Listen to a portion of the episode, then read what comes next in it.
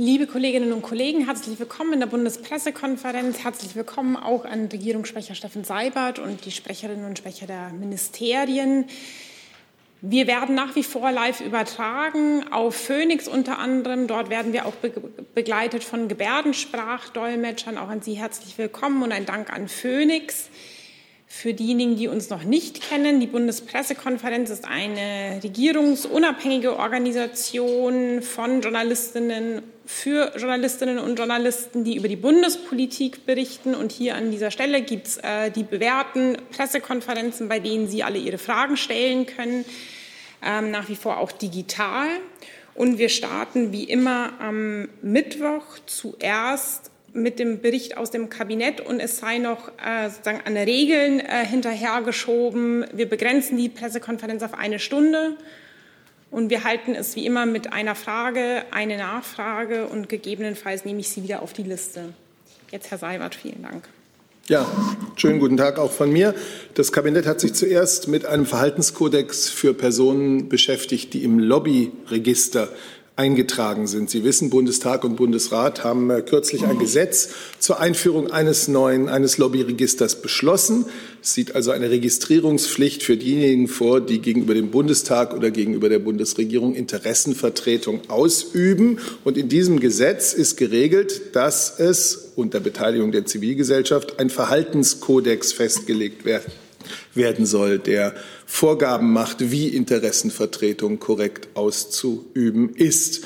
Und diesen vom Bundesinnenminister gemeinsam mit dem Bundestag erarbeiteten Verhaltenskodex hat die Bundesregierung heute beschlossen. Der enthält verbindliche Vorgaben für die Ausübung von Interessenvertretung, Interessenvertretung auf der Grundlage von Offenheit, Transparenz, Ehrlichkeit und Integrität wie es im Gesetz heißt, ist auch die Zivilgesellschaft an der Erstellung dieses Kodex beteiligt worden. Es konnten Stellungnahmen zu einem Entwurf des Verhaltenskodex abgegeben werden. Das war dazu auf der Webseite des Deutschen Bundestages eingestellt. Wenn ein nicht unerheblicher Verstoß gegen den Verhaltenskodex festgestellt wird, dann wird über einen Zeitraum von zwei Jahren dieser Verstoß im Lobbyregister veröffentlicht. Und diese Veröffentlichung, diese Eintragung kann Folgen haben für die Erteilung von Zugangsberechtigungen zum Bundestag, für die Beteiligung an öffentlichen Anhörungen der Ausschüsse oder für die Beteiligung von Verbänden und Fachkreisen an Entwürfen von Gesetzesvorlagen der Bundesregierung. Das nächste Thema, der Rüstungsexportbericht 2020, heute vom Kabinett beschlossen. Er wird wie üblich dem Bundestag und dem Bundesrat zugeleitet. Uns ist Transparenz bei Genehmigungsentscheidungen ein wichtiges Anliegen. Deswegen dieser periodisch veröffentlichte Rüstungsexportbericht ist ein wichtiger Beitrag für eine sachliche und fundierte Auseinandersetzung mit dem Thema Rüstungsexporte. Wie sah es nun 2020 aus? Es wurden Einzelgenehmigungen für die Ausfuhr von Rüstungsgütern in Höhe von rund 5,8 Milliarden Euro erteilt. Äh, das bewegt sich etwas unterhalb des durchschnittlichen jährlichen Gesamtwerts der erteilten Einzelfuhr, Einzelausfuhrgenehmigungen in den letzten fünf Jahren, der bei 6,3 Milliarden Euro liegt. Ein großer Anteil, nämlich knapp 50 Prozent dieser Genehmigungen, entfiel auf Lieferungen in EU, NATO oder NATO gleichgestellte Länder. Solche Ausfuhrgenehmigungen für, solchen, für diesen Länderkreis sind Ausdruck unserer Bündnis- und Gemeinschaftstreue und äh, die steht für Deutschland außer Frage. Für Drittländer wurden Ausfuhrgenehmigungen in Höhe von 2,9 Milliarden Euro erteilt. Mehr als die Hälfte davon betrifft den maritimen Bereich. Der Gesamtwert der Genehmigungen für Kleinwaffen und Kleinwaffenteile belief sich 2020 auf rund 37,6 Millionen. Die entsprechenden Genehmigungen äh, für Drittländer haben einen Wert von 572.122 Euro umfasst und verbleiben damit auf niedrigem Niveau. Ein weiterer Bericht, nämlich der Bericht der Bundesregierung zur Hightech-Strategie 2025. Diese Strategie zeigt Perspektiven auf, wie Deutschland seine Zukunft, auch seinen künftigen Wohlstand mit Forschung und Innovation erfolgreich gestalten kann. Der Bericht ist zugleich die Stellungnahme der Bundesregierung zum Jahresgutachten der Expertenkommission Forschung und Innovation. In diesem Jahr liegt der Berichtsschwerpunkt auf dem Thema Innovation und Forschung bei der Bewältigung der Pandemie. Und man kann sagen, das deutsche Forschungs- und Innovationssystem hat sich gerade in der Pandemie bewährt. Es hat in beeindruckendem Tempo neue Erkenntnisse zum Coronavirus, zu den Auswirkungen der Krise hervorgebracht. Ich will nur zwei Beispiele nennen, die sicherlich jedem bewusst sind. Der erste Test zum Nachweis des Virus, wie auch der erste nach internationalen Standards zugelassene SARS-CoV-2-Impfstoff wurden in Deutschland entwickelt. Die Ausgaben für Forschung und Entwicklung sind in den letzten Jahren kontinuierlich gesteigert worden. Sie machten im vergangenen Jahr 3,18 Prozent des Bruttoinlandsprodukts aus. Auch in Zeiten der Pandemie bleibt es das Ziel, bis 2025 insgesamt 3,5 Prozent des BIP für Forschung und Entwicklung aufzuwenden. Die staatlichen Forschungsausgaben beständig gesteigert zu haben, ist ein Markenzeichen der verschiedenen Bundesregierungen unter Bundeskanzlerin Merkel. Und einen letzten Bericht äh, will ich Ihnen auch noch kurz vorstellen. Das Bundeskabinett hat auch diesen Bericht beschlossen. Er wurde von der Staatsministerin für Kultur und Medien vorgelegt, der Medien- und Kommunikationsbericht der Bundesregierung 2021. Wir erfüllen damit als Bundesregierung unsere Berichtspflicht gegenüber dem Bundestag und informieren über die jüngsten Entwicklungen der Medienlandschaft, also erfasst die aktuellen Herausforderungen an die Medienordnung zusammen, eine Medienordnung, die der Medien- und Meinungsfreiheit verpflichtet ist, die einen fairen Wettbewerb unterstützt und die die Vielfalt der Medien sichert. Im Fokus dieses Berichts stehen diesmal neue kooperative Medienplattformen, denn einige große Plattformen, die den Markt dominieren, übernehmen ja immer mehr Funktionen auch im Medienbereich. Sie sind maßgeblich Mitgestalter öffentlicher Kommunikationsräume und setzen damit die Geschäftsmodelle klassischer Medien massiv unter Druck. Die Vielfalt der Medien ist oberster Grundsatz unserer Medienordnung. Sie ist der Garant für eine freie, individuelle und öffentliche Meinungsbildung. Laut dem Bericht könnten kooperative Medienplattformen zu dieser Vielfalt einen wichtigen Beitrag leisten, wenn sie beispielsweise die digitalen Fernseh-, Radio- oder Printangebote verschiedener klassischer Medienunternehmen oder Sparten miteinander verknüpfen und ihnen so zu größerer Sichtbarkeit im Netz verhelfen. Ja, der ist abrufbar unter www.kulturstaatsministerin.de und ich empfehle die Lektüre. Hey Leute, Thilo hier. Unsere naive Arbeit in der Bundespressekonferenz und unsere wöchentlichen Interviews, die sind nur möglich, weil ihr uns finanziell unterstützt. Und damit das so bleibt, bitten wir euch, uns entweder per Banküberweisung oder PayPal zu unterstützen. Weitere Infos findet ihr in der Podcast-Beschreibung. Danke dafür. Vielen Dank bis hierhin. Dann machen wir, ehe wir zu Ihren Fragen kommen, noch mit einer Ankündigung des Verteidigungsministeriums weiter.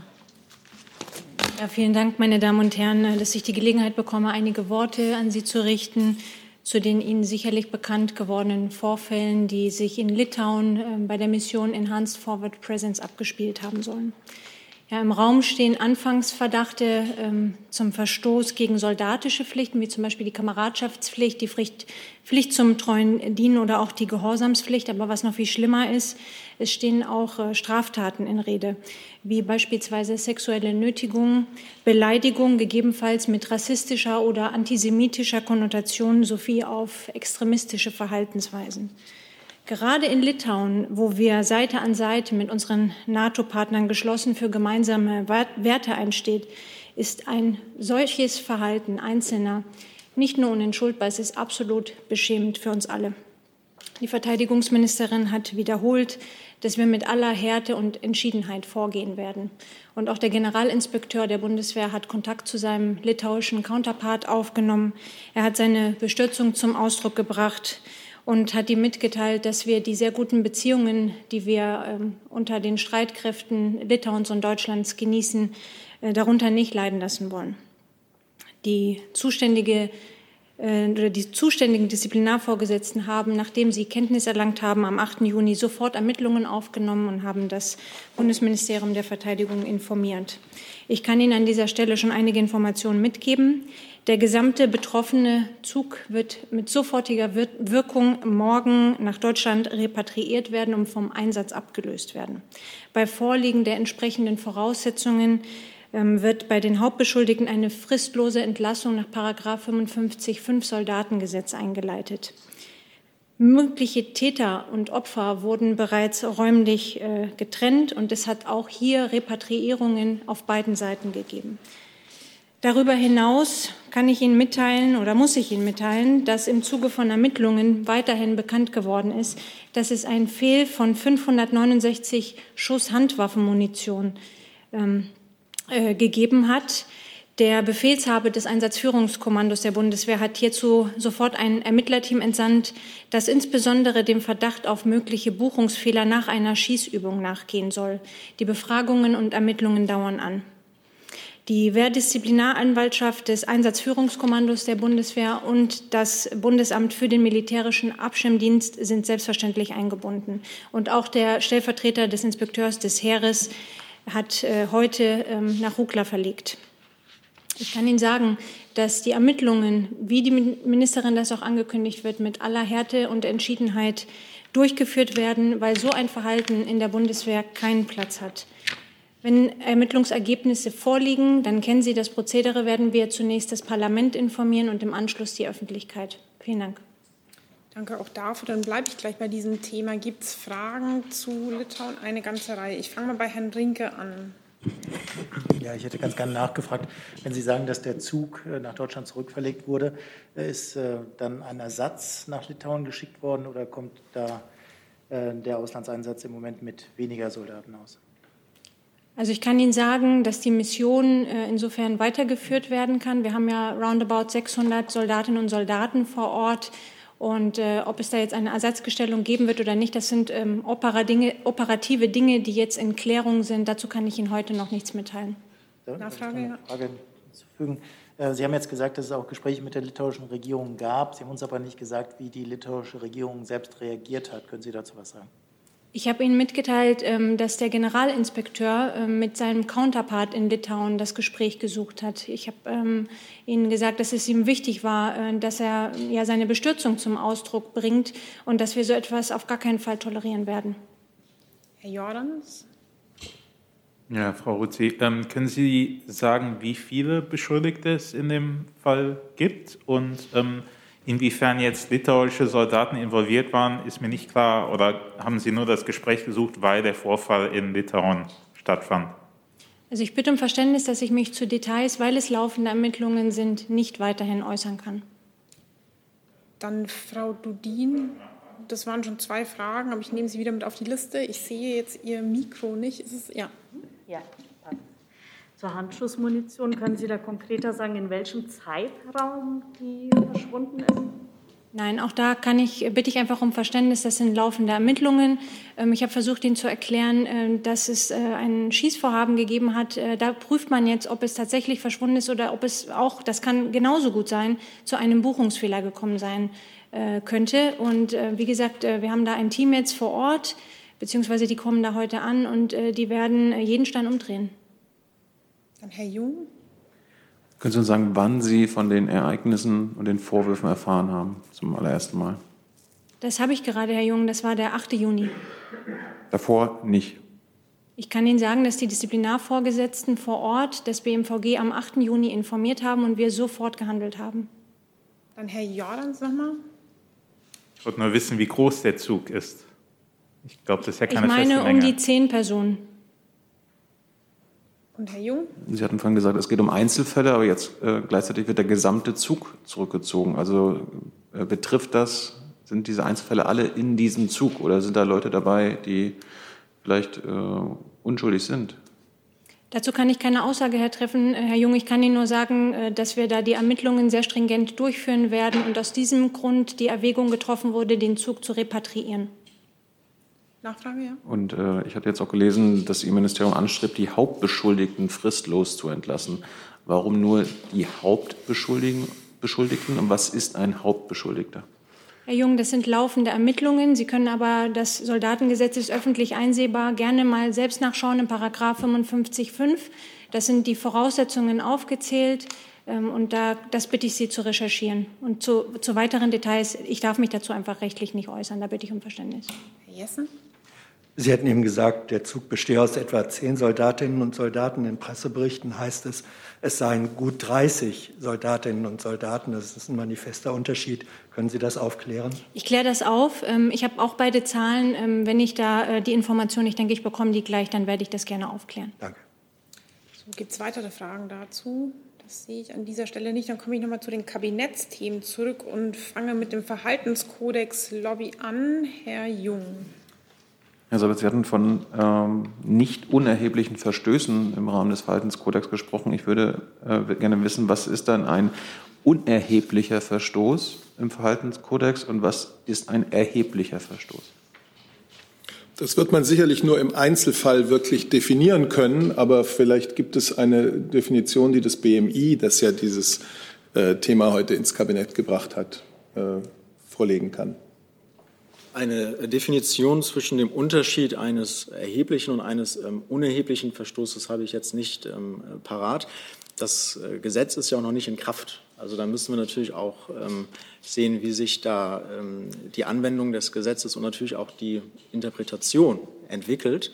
Ähm, es ist allgemein gesprochen im, im, im rechtlichen Kontext nicht unüblich, dass man differenziert zwischen erheblichen und unerheblichen Verstößen. Also das ist nichts Spezifisches für dieses Gesetz. Hätte ja sein können, weil Herr Seibert davon gesprochen hatte. Und äh, Sie äh, legen ja fest, dass Treffen in Ministerien bis hinunter zur Ebene von Unter Unterabteilungsleitern erfasst werden. Warum nicht noch darunter? Es arbeiten ja noch mehr Menschen unterhalb der Unterabteilungsleiterebene. Die könnten ja auch beeinflusst werden und die fallen dann nicht unter diese Regelung. Das ist eine Frage, die jetzt mit dem Verhaltenskodex nichts zu tun hat, sondern die jetzt schon bei dem Lobbyregistergesetz äh, diskutiert wurde. Ähm, es ist so, dass hier ähm, die Erwägung äh, in die Richtung geht, dass der Kontakt zwischen Interessensvertretern, ähm, Nichtregierungsorganisationen, der Allgemeinheit mit ähm, äh, fachlichen Vertretern der Ministerien weiterhin möglich sein muss. Es handelt sich ja nicht um einen politischen Kontakt, wenn ähm, man mit einem äh, Fachreferenten eine fachliche äh, Diskussion führt. Das muss in dem Rahmen weiterhin äh, möglich sein und das betrifft das Lobbyregister in diesem Fall deswegen nicht. Herr Jordans, auch zu diesem Thema? Ja. ja. Eine kleine Nachfrage zu dem, was Sie gerade über die Definition gesagt haben. Haben Sie die einfach nicht parat oder gibt es da Ihres Wissens keine? Weil das scheint ja doch nicht unerheblich äh, für, die, für, für diese ähm, Sache zu sein. Und ähm, zweitens sind Parlamentarier auch äh, irgendwie davon betroffen, insofern als dass die ja auch manchmal als Lobbyisten für ähm, bestimmte Vereinigungen, deren Mitglieder sie sind, auftreten können. Ähm, äh, Bundestag, Mitglieder des Bundestages fallen nicht unter das Lobbyregistergesetz, deswegen auch nicht unter den äh, Verhaltenskodex. Ähm, zu der Frage, wie man zwischen erheblichen und unerheblichen äh, Verstößen differenziert, ähm, müsste ich eine Antwort tatsächlich nachreichen. So, die Kollegin, Sie waren auch da zu mir. Ich habe Ihren Namen leider nicht präsent. Nee, nee anderes Thema. Anderes, genau. Okay, dann komme ich auf Sie zurück. Ähm, dann Herr Jung noch mal zu diesem Thema. Wer, wer entscheidet denn, äh, wann ein Verstoß erheblich oder unerheblich ist?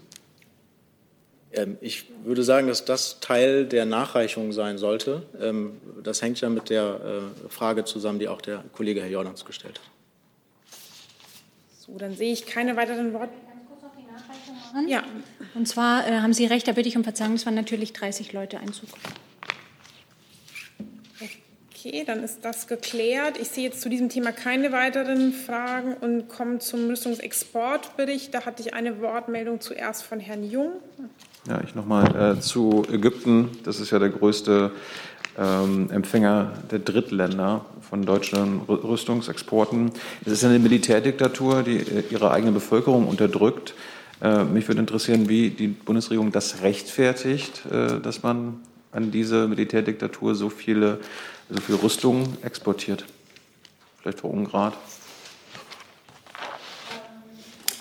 Wir, ähm, wir betreiben eine verantwortungsvolle Rüstungspolitik. Über die Erteilung von Genehmigungen für Rüstungsexporte entscheidet die Bundesregierung im Einzelfall und im strenger ähm, Diskussion oder Absprache mit den anderen Ressorts, vor allen Dingen mit dem Auswärtigen Amt, äh, Amt für, bei der Entscheidung für außen- und sicherheitspolitische Erwägung und zum Teil Fall Ägypten die Genehmigung, ähm, der Genehmigungswert fast ausschließlich 99 Prozent auf Genehmigung für die Seestreitkräfte. Also darauf ist das allein zurückzuführen. Das sind U-Boote, Patrouillenboote. Ähm, das ist kein Risiko des Einsatzes für interne Repression und keine Relevanz dieser Güter für den Jemen-Konflikt zum Beispiel. Ähm, leistungsfähige Seestreitkräfte liegen im legitimen verteidigungspolitischen Interesse Ägyptens und auch im internationalen Interesse an Küsten- und Seewegsicherung. Nachfragen? Ähm, gerade in Bezug auf Jemen, da gibt es ja eine massive Seeblockade des Jemen durch die saudische Allianz, wo auch Ägypten Teil dessen ist. Woher sind Sie sich so sicher, dass diese Schiffe und U-Boote nicht dort eingesetzt werden? Und äh, es wurde auch im Koalitionsvertrag festgelegt, dass keine Rüstung an äh, im Jemenkrieg beteiligte äh, Länder geschehen soll. Ägypten ist da natürlich daran beteiligt. Ja, nach unserer Einschätzung sind die, ähm, diese Genehmigungen, die wir erteilt haben, nicht Teil dessen, was auf den Jemen-Konflikt Einfluss hat. So, dann Frau Dudin auch zu diesem Thema. Das ist noch nicht an, oder? Das ist ja jetzt. Ja, ähm, abgesehen vom Jemen ist ähm, Ägypten ja auch durchaus an der Krise im östlichen Mittelmeer um die Gasfelder nicht ganz unbeteiligt. Können Sie das vielleicht noch mal aufklären, warum trotzdem ähm, Schiffe und U-Boote an Ägypten geliefert wurden? Ja, ich habe meine Meinung ja eben gerade gesagt. Nach unserer Auffassung sind, ist das, was geliefert worden ist, nicht der unmittelbare, unmittelbaren Einfluss auf den Jemen-Konflikt, nach unserer Einschätzung nach. Nachfrage? Ja. Ich, ähm, ich habe von, von Zypern-Mittelmeer gesprochen. Ich habe Sie akustisch nicht verstanden. So, Entschuldigung. Ich habe von den Gasfeldern im östlichen Mittelmeer gesprochen, wo ja Ägypten durchaus auch Interesse hat und ähm, nicht unbeteiligt ist an der Krise. Ja, das sind jetzt außenpolitische Erwägungen. Da würde ich gerne ans AA verweisen. Unsere äh, Meinung habe ich dazu gesagt. Also ich kann von keinen Erkenntnissen berichten, die dem entgegenstehen, was das äh, Wirtschaftsministerium zu unserer grundsätzlichen Haltung zu, und das sind eben 99 Prozent äh, Wasser-, Unter- und Überwasserschiffe ähm, dargelegt hat. Auch in, unter diesem Gesichtspunkt nicht. So, dann Herr Jessen. Ja, Sie sagten, nach Ihrer Einschätzung seien die gelieferten Güter sozusagen nicht kriegsrelevant. Die Formulierung im Koalitionsvertrag war doch aber nicht, es wird nicht geliefert, was nicht kriegsrelevant ist, sondern es gibt keine Rüstungslieferungen an Parteien, die am Krieg beteiligt sind. Das doch, Sie führen ja hier ein Kriterium ein als Meinung für die Entscheidung, die ein anderes ist als die Formulierung im Koalitionsvertrag. Die Absprachen über äh, Rüstungsexporte erfolgen in Ressortabstimmung. Und in der Ressortabstimmung ist diese Abstimmung erfolgt. Wie gesagt, ich habe es schon mal am Eingangs erwähnt, wir betreiben eine verantwortungsvolle Rüstungsexportpolitik und diese Erwägungen, äh, ähm, da, über diese Erwägung wurde nachgedacht und dann kam es zu diesem Entschluss.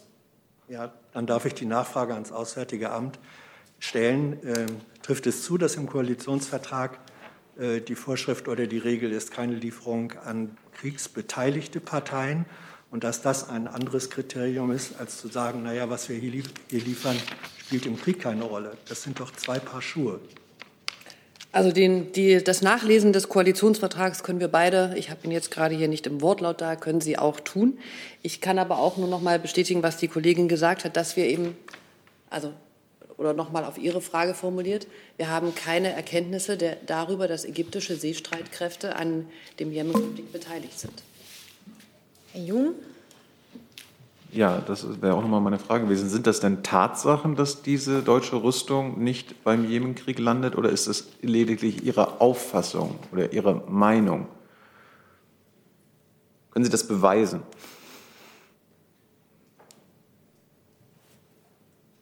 Frau Ungrath. Ähm, darüber würde ich gern ans äh, Auswärtige Amt verweisen, weil wir ja die Richtlinien vom Auswärtigen Amt bekommen, äh, inwieweit die, Außen, wie die außenpolitische Lage ist.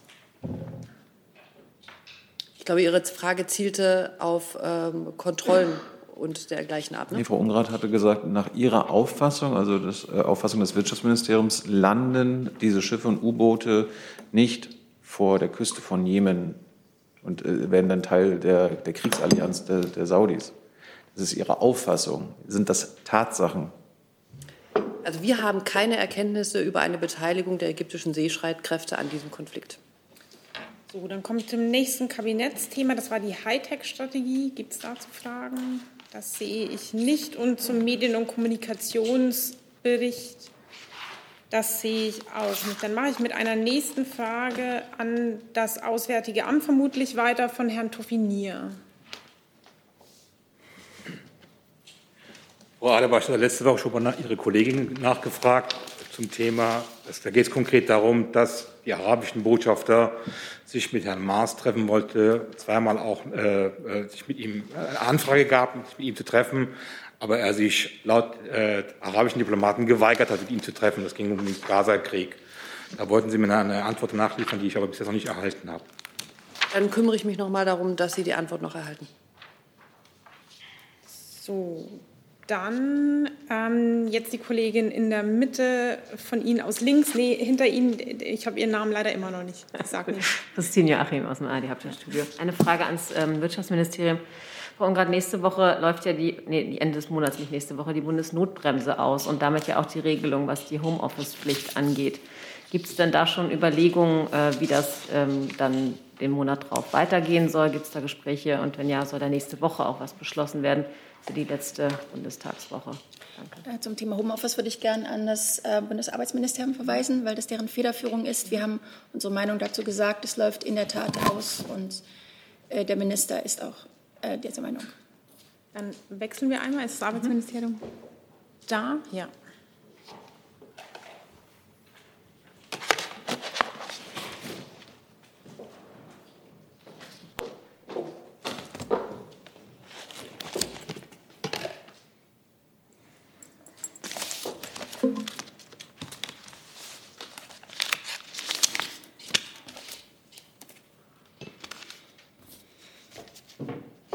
Genau. Also das, äh, die Angebotspflicht fürs Homeoffice, das Homeoffice hat ja einen wichtigen Beitrag zum Infektionsschutz geleistet. Aber richtig ist, dass die aktuelle Regelung äh, zum Homeoffice zum 30. Juni ausläuft. Das gilt äh, genauso für die aktuelle Corona-Arbeitsschutzverordnung. Ähm, das BMAS hat bereits Vorschläge vorgelegt, um die Arbeitsschutzverordnung anzupassen entsprechend äh, zu verlängern. Dazu laufen derzeit die regierungsinternen Gespräche, sodass ich äh, zu Details äh, jetzt und hier noch gar nicht weiter sagen kann. Aber es, noch eine Nachfrage kurz, es müsste ja dann eigentlich nächste Woche was geben. Also der 30.06. ist bald, das ist klar. Okay, gut, danke. So, damit sehe ich auch die Frage von der Kollegin Hoffmann vom ZDF digital beantwortet. Dann bin ich jetzt bei der Kollegin vorne. Rosalia Romanes, Deutsche Welle.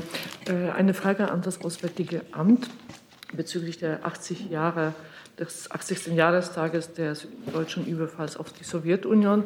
Die Hauptveranstaltung findet in Karlshaus statt, in dem Deutsch-Russischen Museum. Der ähm, ukrainische äh, Botschafter Melnik hat äh, sich in den Pressebericht jetzt geäußert und äh, hat angekündigt, dass er daran nicht teilnehme. Er hat dem Bundespräsidenten und der deutschen Politik insgesamt äh, ein Affront vorgeworfen und, um wörtlich zu zitieren, Unsensibilität und fehlendes Bewusstsein für die Gefühle der Ukraine als eine der größten Opfergruppen des Zweiten Weltkrieges wegen des Ortes. Ähm, waren Sie als Auswärtiges Amt beteiligt an der Entscheidung des Ortes und haben Sie Verständnis für diesen Schritt? Ähm, also wir haben die Berichterstattung zur Kenntnis genommen und auch mit etwas Verwunderung, so will ich sagen, die ähm, dort zitierten Äußerungen von Botschafter Melnik. Ich will das aber gar nicht weiter kommentieren, sondern vielleicht etwas zum Hintergrund dieses Sachverhaltes sagen, weil es eben auch uns betrifft. Das Auswärtige Amt ist äh, Mitglied in dem Trägerverein des Museum Berlin-Karlshorst e.V., welches ähm, seit 1994, 95 das ähm, Deutsch-Russische Museum eben trägt. Neben uns sind ähm, insgesamt 17 Institutionen aus Deutschland, Russland, Belarus und der Ukraine ähm, auch Mitglied dieses Trägervereins, darunter zum Beispiel auch das Nationale Museum der Geschichte der Ukraine im Zweiten Weltkrieg in Kiew. Und vor dem Museum werden entsprechend, um das auch deutlich zu machen, die Fahnen von Deutschland, Russland, Belarus und auch der Ukraine gezeigt. Die Ausstellung, die der Bundespräsident dort übermorgen äh, eröffnen ähm, werden äh, wird, ähm, trägt den Titel Dimensionen eines Verbrechens, sowjetische Kriegsgefangene im Zweiten Weltkrieg. Also ein sehr breiter Titel. Und zu dieser Ausstellungseröffnung sind auch nach unseren Informationen Botschafter oder die Botschafter aller Nachfolgestaaten der Sowjetunion eingeladen. Und ferner sind eingeladen auch die Direktoren der drei Partnermuseen eben in Russland, Belarus und der Ukraine dort mit Videobotschaften präsent zu sein. Vielleicht grundsätzlich zur Haltung der äh, Bundesregierung zu dieser Erinnerungskultur. Es ähm, soll eben in der Erinnerung gerade keine Opfergruppe ausgeblendet werden, sondern im Gegenteil, es ist der Bundesregierung wichtig, dass die Erinnerung, das Schicksal von ähm, den Menschen aus allen ähm, Völkern der einstigen Sowjetunion dort auch, äh, dem auch Rechnung trägt. Ich kann gerne auch noch mal zitieren aus einer Rede am 9. Juni von Außenminister Maas im Bundestag anlässlich der Debatte im Bundestag zum 80. Jahrestages des Überfalls Deutschlands auf die Sowjetunion. Er hat in dieser Rede auch noch mal für die Bundesregierung ähm, darin an die unfassbaren Opfer der Menschen in allen betroffenen Nachfolgestaaten der Sowjetunion erinnert, natürlich auch darunter die Ukraine. Und er hat auch auf unsere Unterstützung der Erinnerungsarbeit in den vielen Ländern ähm, Ost- und Mitteleuropas hingewiesen, unter anderem zum Beispiel auch für eine geplante Unterstützung im neuen Holocaust-Museum in Babin Yar und ähm, das war der gleiche Tag, an dem der ukrainische Außenminister zu einem Besuch bei Herrn Maas war. Das war ein sehr freundschaftlicher, schöner Besuch. Und dort hat Herr Maas auch noch mal ähm, auf die völkerrechtswidrige Annexion der Krim äh, diese verurteilt und die territoriale Integrität der Ukraine betont. Also Sie sehen, da ähm, gibt es in der Erinnerungskultur der Bundesregierung einen sehr, sehr breiten Ansatz, der sich eben ähm, schon immer dagegen wendet, ähm, die, den deutschen Überfall auf diese Wettunion historisch zu instrumentalisieren und auch eben diesen Jahrestag zu instrumentalisieren. Daran, dagegen wenden wir uns und das ist auch ein uns sehr wichtiges Anliegen. Vielleicht das zum Hintergrund dieses, äh, dieser Veranstaltung. Nachfrage dazu? Kurze Nachfrage. Ich würde aber trotzdem sagen, also wenn der Botschafter eines Landes wie Ukraine, das ja auch äh, betroffen ist, die seine Teilnahme absagt, ist es irgendwie als diplomatisches Eklat zu bewerten, äh, zumindest für die Öffentlichkeit. Wie sehen Sie das und wollen, wie wollen Sie das als Auswärtiges Amt irgendwie, haben Sie vor, was zu deeskalieren oder spricht vielleicht Herr Maas mit dem ukrainischen Außenminister? Also das ist eine Veranstaltung, die der Bundespräsident wahrnehmen wird. Insofern ist das auch etwas, wozu der Bundespräsident, das Bundespräsidialamt kommunizieren sollte. Ähm, natürlich habe ich gesagt, dass wir das mit Verwunderung zur Kenntnis genommen haben. Wir sind mit ähm, der ukrainischen Seite auf ganz verschiedenen Wegen, wie, zu, wie, Sie gesehen haben, auch zuletzt der Außenminister war ja hier zu Besuch in Kontakt. Und ähm, wir haben unsere Haltung jetzt noch mal zur Erinnerungskultur und unser Wenden gegen eine Instrumentalisierung hier dargestellt. Und ich glaube, das ist die, der Grundsatz, mit dem wir vor diesem Jahrestag als Bundesregierung auch mit Blick auf zahlreiche Veranstaltungen hineingehen und zu dem wir stehen. Ähm, eine Frage digital von dem Kollegen Dolgunov von der Nachrichtenagentur TASS, ähm, Auswärtiges Amt oder an Sie, Herr Seibert. Was erwartet die Bundesregierung von dem Treffen von Putin und Biden? Ist eine Entspannung zwischen Russland und dem Westen möglich? Wir haben die Bundeskanzlerin hat vor kurzem äh, ja öffentlich gesagt, dass sie es gut findet, dass der amerikanische Präsident äh, jetzt das direkte Gespräch mit dem russischen Präsidenten sucht, genau wie es gut ist, wenn es auf europäischer Ebene zwischen Deutschland und Russland oder Vertretern der EU und Russland äh, solche Gespräche gibt. Und ansonsten ähm, kann ich dem jetzt nicht vorgreifen, was da heute in Genf passiert. Dazu Herr Jordans.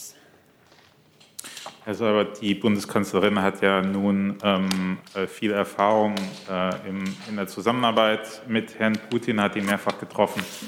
Äh, mich würde interessieren, ob ähm, die Bundeskanzlerin irgendwelche ähm, ja, Vorschläge oder irgendwelchen Rat an äh, Herrn äh, Biden äh, während, der G7, ähm, während des G7-Treffens gegeben hat bezüglich dessen, wie man bei diesem Treffen in Genf mit Herrn Putin umgehen sollte. Ob man ihm trauen kann zum Beispiel. Über das vertrauliche Gespräch, das die Bundeskanzlerin äh, in Cornwall mit dem amerikanischen Präsidenten geführt hat, kann ich Ihnen hier nichts berichten. Dazu Herr Dinke auch.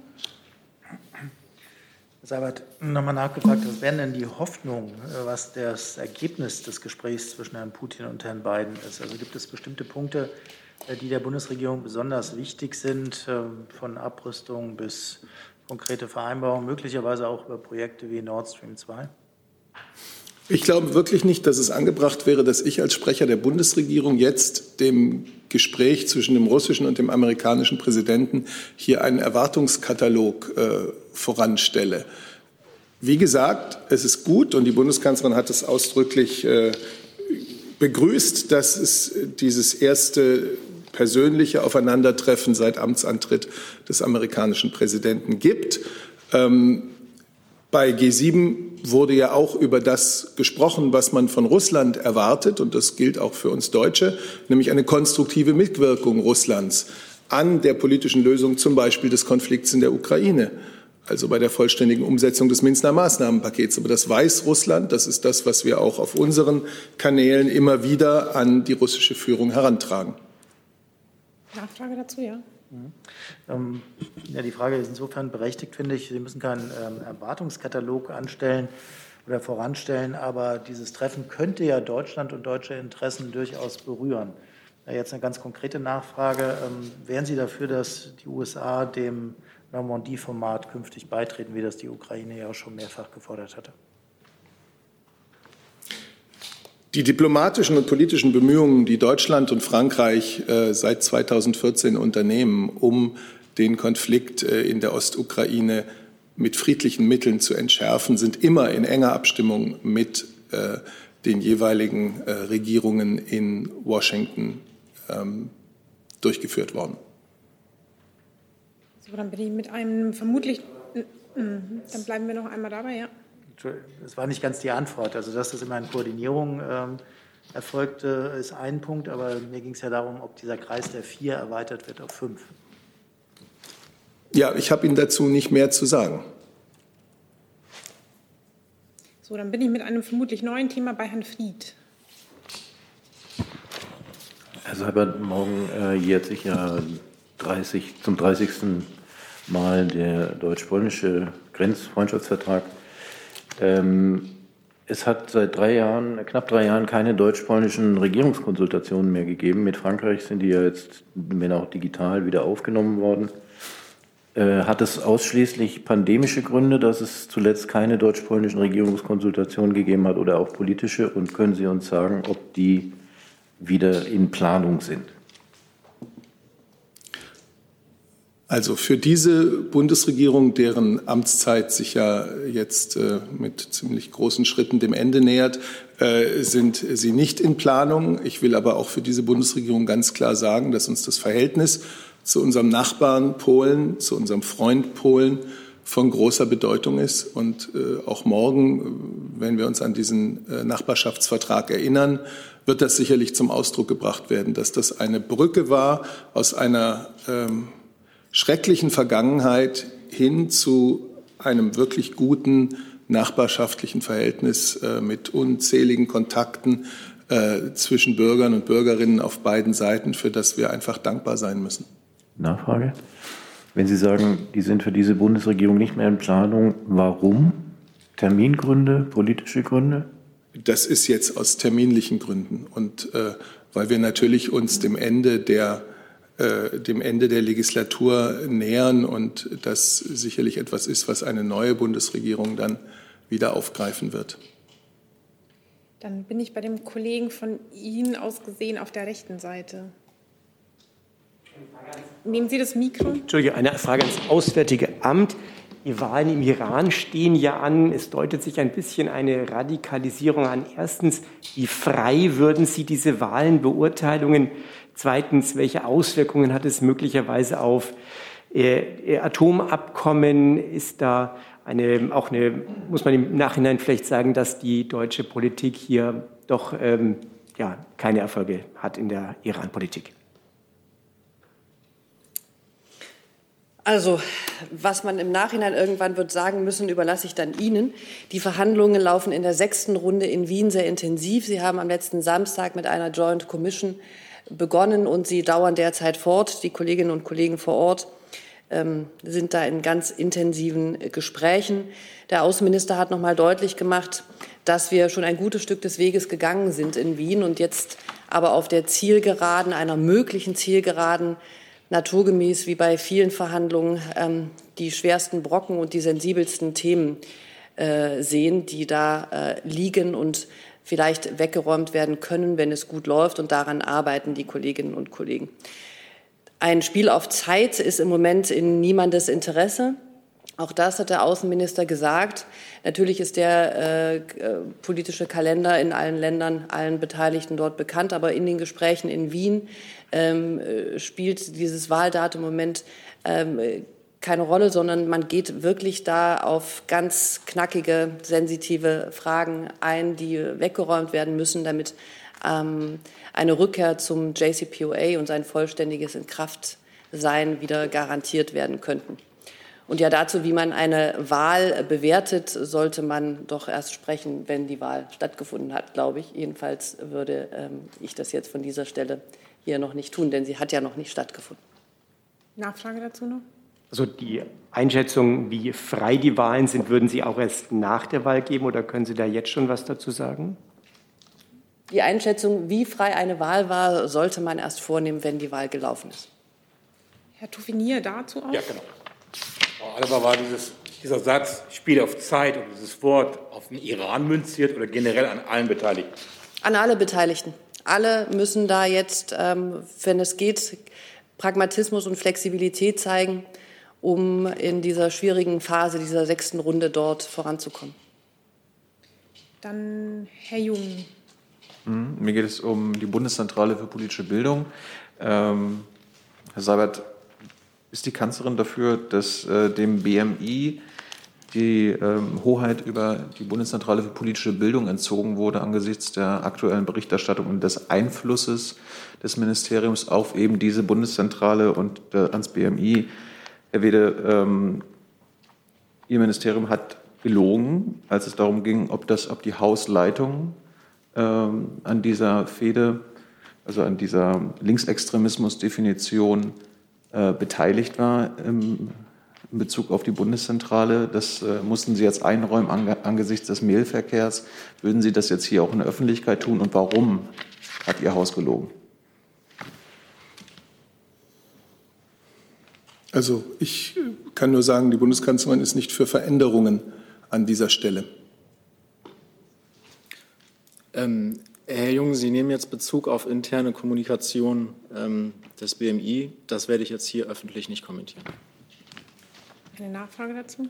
Ja, die äh, interne Kommunikation äh, ist dank des Informationsfreiheitsgesetzes öffentlich geworden. Das ist jetzt äh, Teil der Öffentlichkeit und darum sollten Sie dazu Stellung nehmen. Und da ist augenscheinlich und ganz klar, dass Sie gelogen haben, weil Sie hier Anfang des Jahres noch gesagt haben, dass die Hausleitung nicht involviert war. Das ist jetzt hat sich als falsch herausgestellt. Können Sie das zumindest kommentieren und einordnen? Die Bundeszentrale für politische Bildung ist im Geschäftsbereich des BMI. Damit hat das BMI eine gewisse Verantwortung für das, was da passiert. Und dieser Verantwortung kommen wir nach. Herr Jordans dazu? Ja, aber die Frage war ja ähm, jetzt, nachdem über diese äh, Informationsfreiheitsgesetze die der E-Mail-Verkehr ans Licht gekommen ist und gezeigt hat, dass das, was im Februar ähm, hier von Ihnen gesagt wurde, nicht stimmte, werden Sie da irgendwelche Konsequenzen ziehen? Ich meine, wird da irgendjemand ähm, gefeuert werden dafür, dass er offensichtlich die Öffentlichkeit belogen hat oder ähm, wird das unter den Teppich gekehrt? Also ich schließe mich auch schon nicht Ihrer ähm, Äußerung hier an, dass äh, sowohl die Öffentlichkeit oder, oder auch intern gelogen wurde. Ja? Ähm, das ist nach meiner Kenntnis nicht der Fall und das Mehr habe ich dazu nicht zu sagen. Also ich, ich, ich sehe hier kein, ähm, keine, keine Lüge und ähm, das ist Ihre Bewertung und da, also das ist aus meiner, aus meiner Sicht unzutreffend. Das ist nicht meine Bewertung, das ist die Taz-Berichterstattung. Also Sie, Sie äh, sagen, die stimmt nicht. Dann ist es die Bewertung der Taz. Aber äh, es ist nicht meine Bewertung, dass hier gelogen wurde. Aus, äh, meine Bewertung ist, dass hier ähm, tatsächlich die Wahrheit gesprochen wurde. Herr Jessen? Wenn die Aussage hier war, gewesen war, dass es keine Einflussnahme auf Formulierungen seitens des BMI gab und nun Schriftverkehr dokumentiert, dass es sehr wohl Einflussnahme gab, das ist ja dokumentiert, wie würden Sie denn dann die Aussage, die hier getroffen wurde, im Verhältnis zu den inzwischen offenliegenden Tatsachen bezeichnen? Was war das? Herr Jessen, ich halte es generell für kompliziert, dass Sie einen Satz aus einer Kommunikation, aus einer internen E-Mail herausnehmen, das in einen anderen Zusammenhang stellen und dann sagen, jetzt wurde hier gelogen. Ich habe auf dieser oder das ist ich, ich, ich Taz, mein, meinen Sie, habe das gesagt. Ähm, das ist keine Bewertung, der ich mich anschließen kann und ich halte diese Aussage auch für unterkomplex. Ähm, ich bin nicht ähm, der Ansicht jetzt der Taz, dass hier ähm, gelogen wurde. Es ist äh, vielmehr, wenn man sich den gesamten Vorgang anschaut, wird deutlich, dass hier ähm, zutreffend kommuniziert wurde und dass die Aufsicht über die ähm, Bundeszentrale auch in einem völlig zulässigen Maße ausgeübt wurde. Sind Sie der Meinung, dass das, was äh, als, wie Sie sagen, aus dem Zusammenhang gezogen, aber zitiert wurde, sind Sie der Meinung, dass das keine Einflussnahme dokumentiert? Weil wenn es eine Einflussnahme wäre, wäre der Satz, der hier gefallen ist, objektiv falsch. Dafür müsste man sich den ähm, gesamten ähm, Sachverhalt anschauen, Herr Jessen, und ähm, das kann man aufgrund von einer einzigen internen E-Mail nicht ähm, aussagen. Herr Jung? Geht es ja nicht um einzelne oder eine einzelne E-Mail, sondern um mehrere, die belegen, dass das Ministerbüro in dieser Causa involviert war. Herr Seibert, Sie als Leiter des Bundespresseamtes, äh, ist die Bundesregierung verpflichtet, wahrheitsgemäß zu antworten? Und wenn sie das nicht tut, wie es jetzt belegt wurde, sind Sie nicht dazu verpflichtet, äh, uns das einzuräumen und sich vielleicht dafür zu entschuldigen?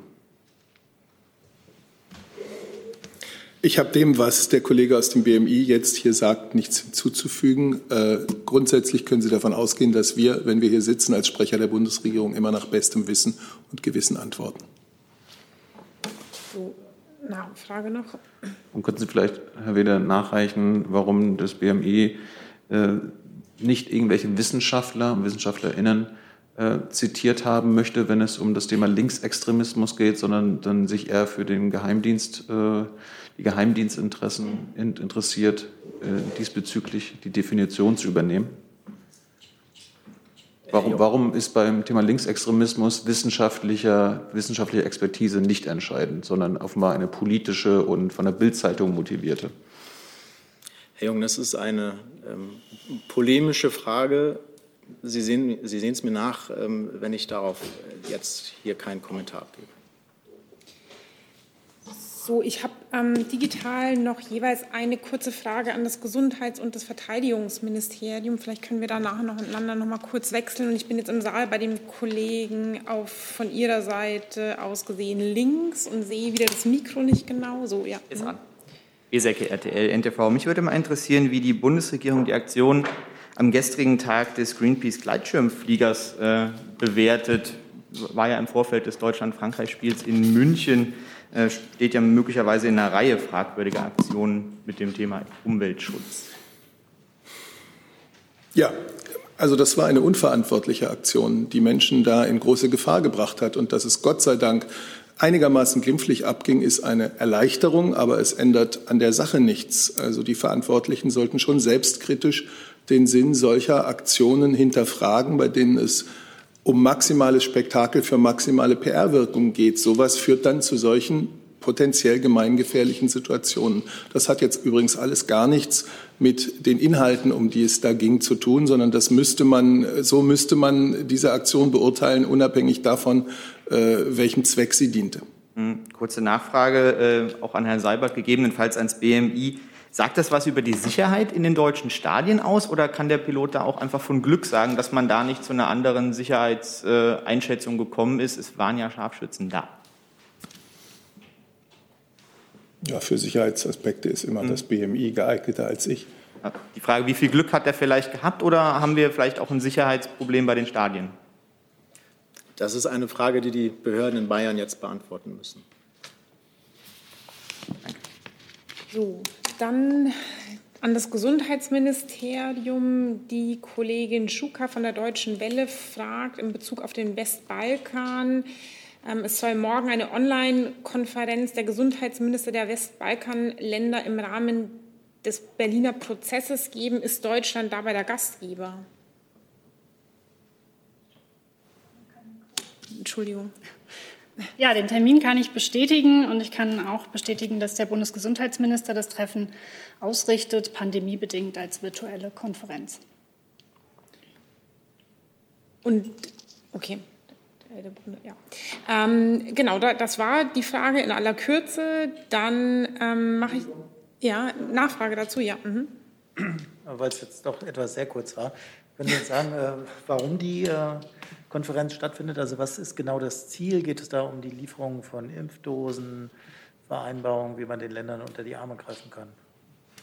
Also ich kann Ihnen nur sagen, das gemeinsames Ziel der Teilnehmenden der enge Austausch und die gute Kommunikation zwischen den Staaten der EU und den Staaten des westlichen Balkans ist. Und den konkreten Themen kann ich an dieser Stelle noch nicht vorgreifen.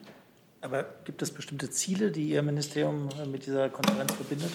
Wie gesagt, dem, den Inhalten möchte ich an dieser Stelle noch nicht vorgreifen.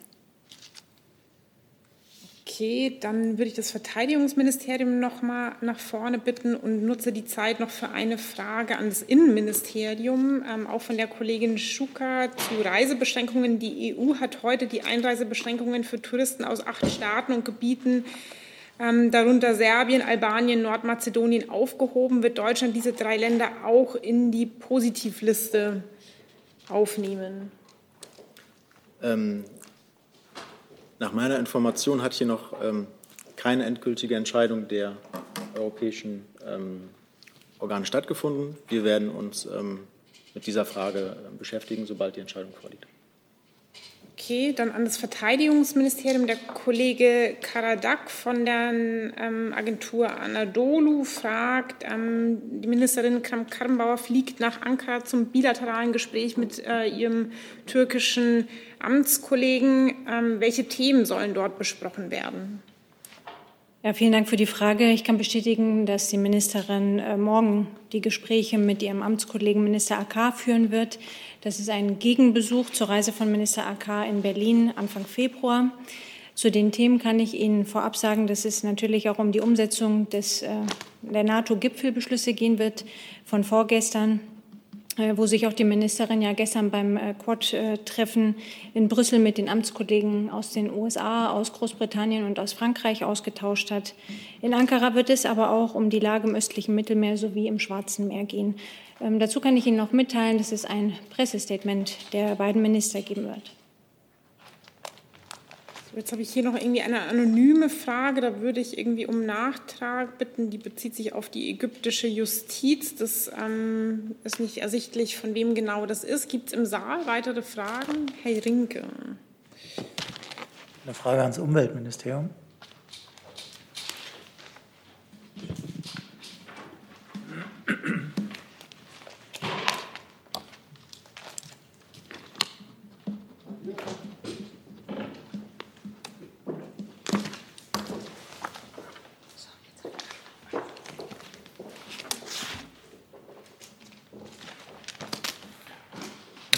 Nochmal um den Nachklapp äh, zu dem G7-Treffen. Äh, da ist ja auch verkündet worden, dass die Bundesregierung ihre Beteiligung an diesem 100 Milliarden Dollar Fonds für ärmere Länder zur Umsetzung von Klimaschutzmaßnahmen aufstocken will bis 2025 von 4 auf 6 Milliarden Euro. Ich hätte ganz gerne gewusst, ähm, ob Sie das ein bisschen aufsplitten können, wann wie viel bezahlt wird und vor allem mit welcher äh, Hausnummer die Bundesregierung in die Verhandlungen bei der Klimaschutzkonferenz dann fährt.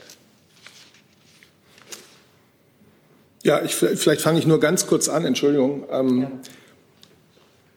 Klar ist, es hängt entscheidend auch von den Zusagen der Industrieländer zur, Klimafin zur Klimafinanzierung ab, wie erfolgreich die internationalen Klimaschutzanstrengungen sind und damit auch der kommende Klimagipfel COP26. Das war die Überzeugung, die die G7-Partner am Wochenende in Cornwall einte und auch die Überzeugung, dass die G7 bei dieser Klimafinanzierung Vorreiter sein sollten. Und deswegen hat Deutschland beim Gipfel am Wochenende auch eben zugesagt, seinen äh, Klimafinanzierungsanteil, der jetzt bei vier Milliarden Euro jährlich liegt, zu steigern. Das war ja bereits eine Zusage, die wir tatsächlich auch gehalten haben, diese Zusage auf diese vier Milliarden zu kommen. Wir haben sie sogar übertroffen. Und nun werden wir weiter unseren fairen Anteil leisten. Perspektivisch wollen wir diesen Beitrag zur internationalen Klimafinanzierung bis 2025 auf sechs Milliarden Euro jährlich erhöhen. Nur damit wir die Grundfakten noch mal haben. Ja, da gibt es gar nicht viel zu ergänzen. Die Klimafinanzierung ist tatsächlich ein Grundpfeiler des Pariser Klimaschutzabkommens. Wir erwarten ja auch von Entwicklungsländern, dass sie selber mit dazu beitragen ähm, zum Klimaschutz weltweit. Und deswegen müssen wir ihnen im Gegenzug auch helfen, genau das zu tun, nämlich ähm, das Klima zu schützen und sich auch an den Klimawandel anzupassen. Deutschland gilt hier als international vorbildlich. Ähm, wir haben auch bisher schon an führender Stelle dazu beigetragen, unseren fairen Anteil am gemeinsamen Ziel der Industriestaaten zu leisten.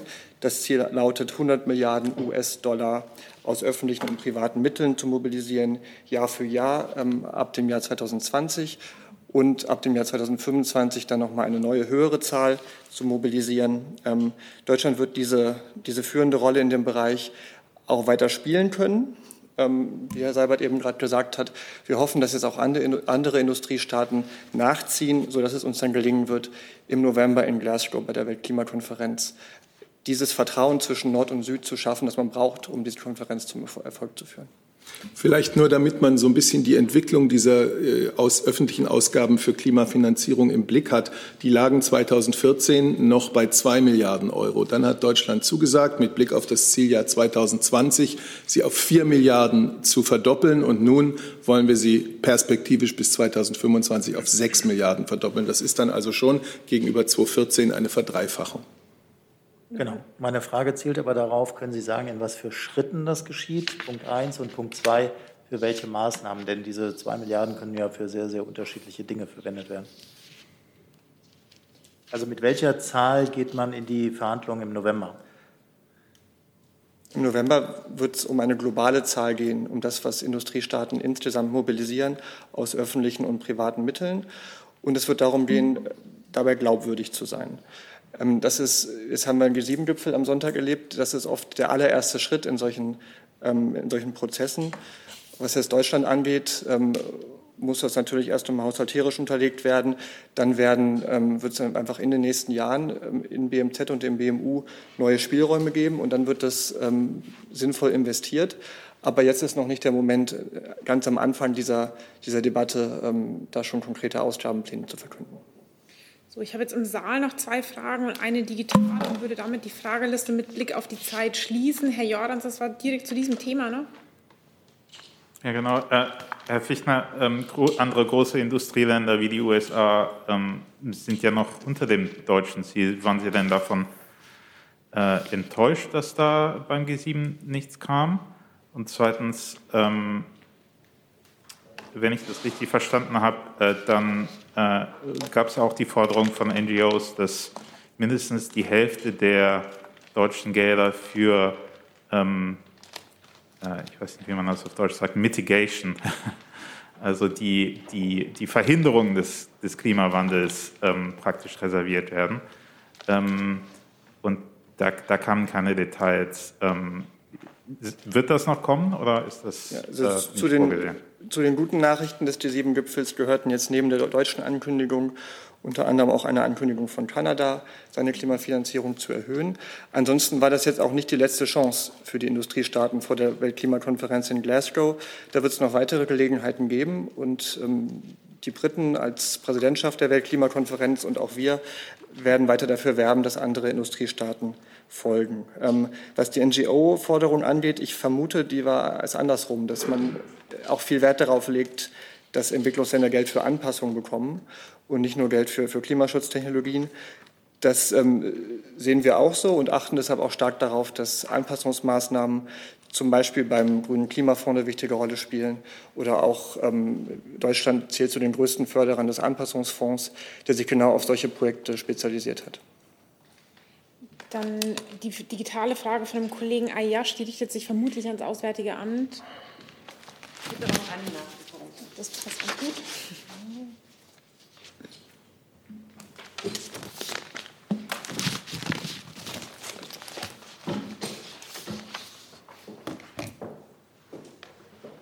Die ägyptische Justiz will die Hinrichtung von zwölf Personen der ägyptischen Opposition vollziehen. Gibt es Bemühungen seitens der Bundesregierung, die Umsetzung dieses neuen Verbrechens zu verhindern? Zu den konkreten Fällen müsste ich ähm, etwas nachreichen, denn hat der Herr Hayash hat ja auch gerade keine Namen genannt. Das kann ich aber gern tun. Ich glaube, unsere Haltung zur Todesstrafe grundsätzlich und weltweit ist bekannt. Wir lehnen eine solche Strafe überall und unter allen Umständen ab und wirken auf Moratorien dort, wo sie noch angewandt wird, entgegen. Auch ähm, mit der ägyptischen Seite sind wir zu Menschenrechtsfragen grundsätzlich immer im Gespräch. Das vielleicht kurz allgemein zu dem Thema. Herr Tofik Nia, ich habe noch eine Nachlieferung für Sie. In der Tat hatte uns eine Gesprächsbitte der Arabischen Liga oder der Vertretung der Arabischen Liga hier in Berlin erreicht. Und Staatssekretär äh, Miguel Berger hat am Freitag vergangener Woche dann die Vertreter der Länder des Libanon, Jordanien, Ägypten, Saudi-Arabien, Tunesien, Marokko, der palästinensischen Gebiete und der Arabischen Liga zu einem Gespräch im Auswärtigen Amt getroffen. Der äh, Außenminister Maas ist natürlich auch während der Gaza-Krise, das haben Sie an der Reise verfolgt und davor und danach in einen ganz, ganz engen Draht mit seinen Amtskollegen im arabischen Raum, auch mit Israel auf der anderen Seite. Das betrifft auch diese Länder, die ich hier genannt habe. Und ähm, Staatssekretär Berger hat nach dem Treffen auch getweetet, habe ich gerade noch mal gesehen. Und der Tweet ist auch von den Botschafterinnen vielleicht und Botschaftern gut aufgenommen worden. Und das hat uns auch wirklich sehr gefreut, dass das so gut ankam, äh, dieses Treffen letzten Freitag. So, dann mit dem Saal bei Herrn Jessen. Nachfrage dazu. Ja, ja, genau. Ja. Boah, aber ich weiß, dass, dass die arabischen Botschafter oder einige von Ihnen mit Herrn Berger sich getroffen haben. Die Frage konkret war, wieso hat sich der Außenminister geweigert, mit den arabischen Botschaftern sich zu treffen? Es gab zwei formelle Anfragen. In beiden Fällen wurde laut arabischen Diplomaten in Berlin gesagt, dass man sich nicht mit ihnen treffen möchte. Da ist also von Weigerung die Rede, also von einer aufrechten Weigerung. Ja, also der Staatssekretär, das kann ich so nicht bestätigen, der Staatssekretär hat in Vertretung des Außenministers dieses Treffen wahrgenommen. Und ähm, es freut uns, dass es ein intensiver Austausch dort gewesen ist. Außenminister Maas ist selber mit seinen Amtskolleginnen und Kollegen aus der Region in einem ganz intensiven Kontakt, weil ihm das Thema und der Dialog mit ähm, den Staaten der arabischen Welt zu den Themen, die uns alle unter den Nägeln brennen, dort eben sehr wichtig ist. Nur eine Lernfrage nochmal. Er hat sich also nicht geweigert, sich mit dem Botschafter zu treffen. Habe ich das richtig verstanden? Also ich kann Ihnen sagen, dass der Staatssekretär den Außenminister bei diesem Termin vertreten hat. Hey Leute, hier sind Thilo. Und Tyler. Jung und Naiv gibt es ja nur durch eure Unterstützung. Hier gibt es keine Werbung, außer für uns selbst. Das sagst du jetzt auch schon ein paar Jahre, ne? Ja. Aber man muss ja Aber mal wieder darauf hinweisen. Halt, ne? Stimmt halt. Ne? Und ihr könnt uns per Banküberweisung unterstützen oder PayPal. Und wie ihr das alles machen könnt, findet ihr in der Podcast-Beschreibung. So, dann Herr Jessen. Ich habe eine Frage an, Herr an Herrn Seibert. In der Causa gehen Bundes- und Landesinteressen äh, ineinander verwoben zusammen. In Frankfurt war ein SEK der hessischen Polizei wegen rechtsradikalistischer Tätigkeiten aufgelöst worden.